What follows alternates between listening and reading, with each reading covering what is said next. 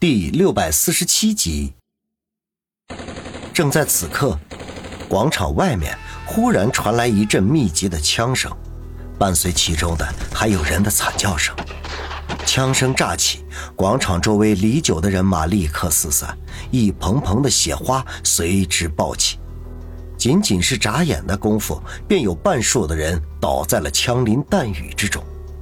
在枪声响起的同一个时间里，王宇便大喝一声：“趴下！”广场中间残余的李家众人不及细想，纷纷卧倒在地，只觉得头顶子弹横飞，空气中弥漫着硝烟的味道。李九也被公孙适时的扑倒在地，避过一劫。至于围攻王宇等人的那些高手，则没有那么幸运了。尽管他们每一个人都实力不凡，可是面对弹雨也变成了菜瓜，不堪一击。枪声持续了足足有五分钟，才渐渐平复。王宇抬眼望去，不由得触目惊心。只见广场四周浮尸遍地，不但有李九的手下，也有那些胆小怯懦、准备投靠李九的李家子弟。他们有的年近古稀，有的却青春年少。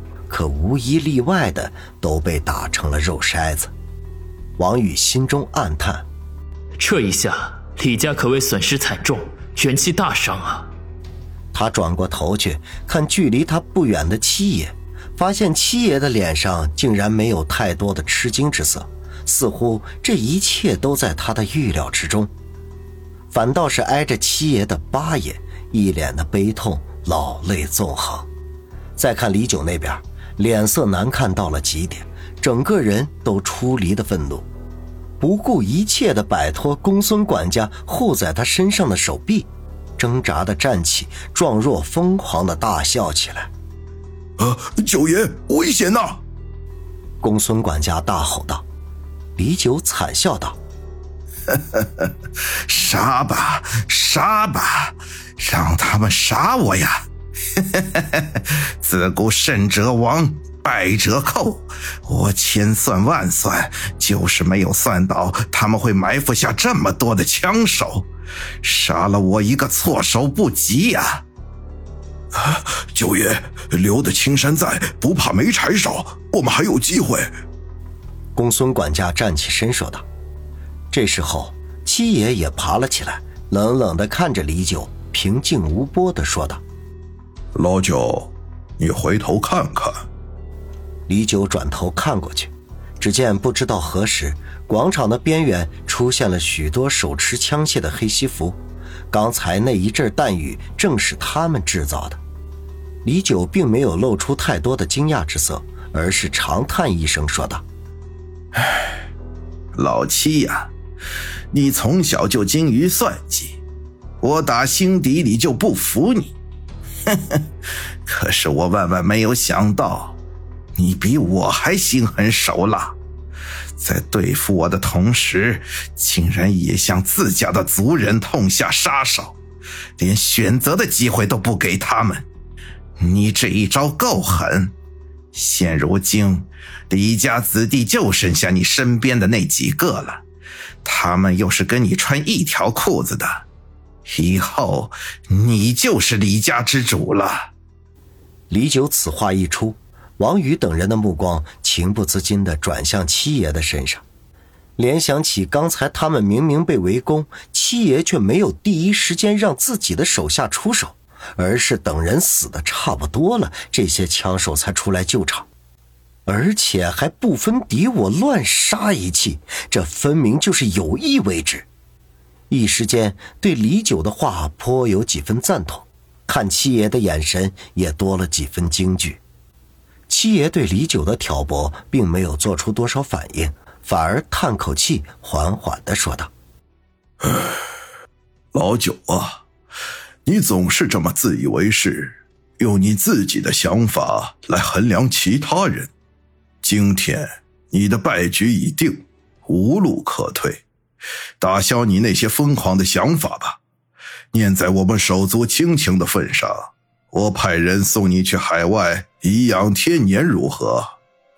李九默默地盯着七爷，良久才嘿嘿地笑道：“嘿嘿嘿，老七，这么快就以家长自居了？别忘了，老祖还健在，李家由不由你说了算，还得老祖来决定才行。凭你一句话就要把我流放海外，哈哈，异想天开。老祖年事已高，如果知道李家出了一个你这样的子弟，还有今天所发生的惨剧，我怕他老人家难以承受，所以这件事情我并不打算向老祖禀明。”七爷冷声说道。李九不屑的冷哼一声，目光从其他的李家人身上缓缓的扫过，说道：“哼，看样子你们也都是抱着同样的想法。”众人都闭嘴不言。八爷则摇摇头，脸上悲切和无奈之色更浓。李九收回目光，忽然转身，大声说道：“老子现在就要离开，我看谁敢拦我！”说完，居然大步的向广场的出口走去。公孙管家则一言不发的跟在他的身边。七爷的脸颊抽搐了一下，缓缓的抬起手臂，便要发号诛杀命令。没想到八爷却一把按住了他的胳膊，沉声的说道：“七哥，今天死的人够多了，我们兄弟不能再这么手足相残下去了，让老九走吧，就当我们李家没有这个子弟。”七爷默默的看着八爷，缓缓的说道：“八弟，纵虎归山，后患无穷啊，七哥。”就听我一句吧。八爷却是打定了主意。其余几个兄弟见状，也异口同声的说道：“老七，就此打住吧。”老七呀，就此打住吧。七爷无奈的摇摇头，叹了口气，将手臂缓缓的放下。没想到，就在这个时候。跟在李九身后的公孙管家忽然转身，以迅雷不及掩耳之势扑到了七爷身边，手掌化爪，抓向八爷的胸口。与此同时，李九爷骤然转身，大声喝道：“擒贼先擒王！”七哥，八爷就在七爷身边，见公孙管家忽然偷袭，来不及细想，一把将七爷推开。砰的一声，不偏不倚，被公孙管家抓了一个正着。八爷，八！王宇大叫一声，第一个冲了上去，结果被公孙管家一脚踢飞。子双和李子健兄妹也不顾一切的冲了过来，可惜却落了一个空。八爷已经被公孙管家抓住，带着向后退去。关键时刻，一柄飞刀快如闪电地射中公孙管家的手腕，公孙管家惨叫一声，抓着八爷的手立时松开，抬眼望去，只见一个人影破空而来，带动的劲风刮得他头发乱舞，不及多想，运气凝神，与对方硬碰一招，姚远飞身落下，一把抓住八爷，盯着公孙管家说道：“公孙。”你的对手是我。公孙管家弹掉胸口的脚印深吸一口气，说道：“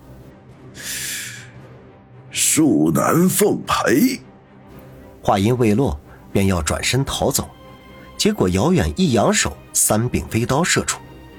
公孙管家被逼无奈，只得躲避，想要逃走，再无机会。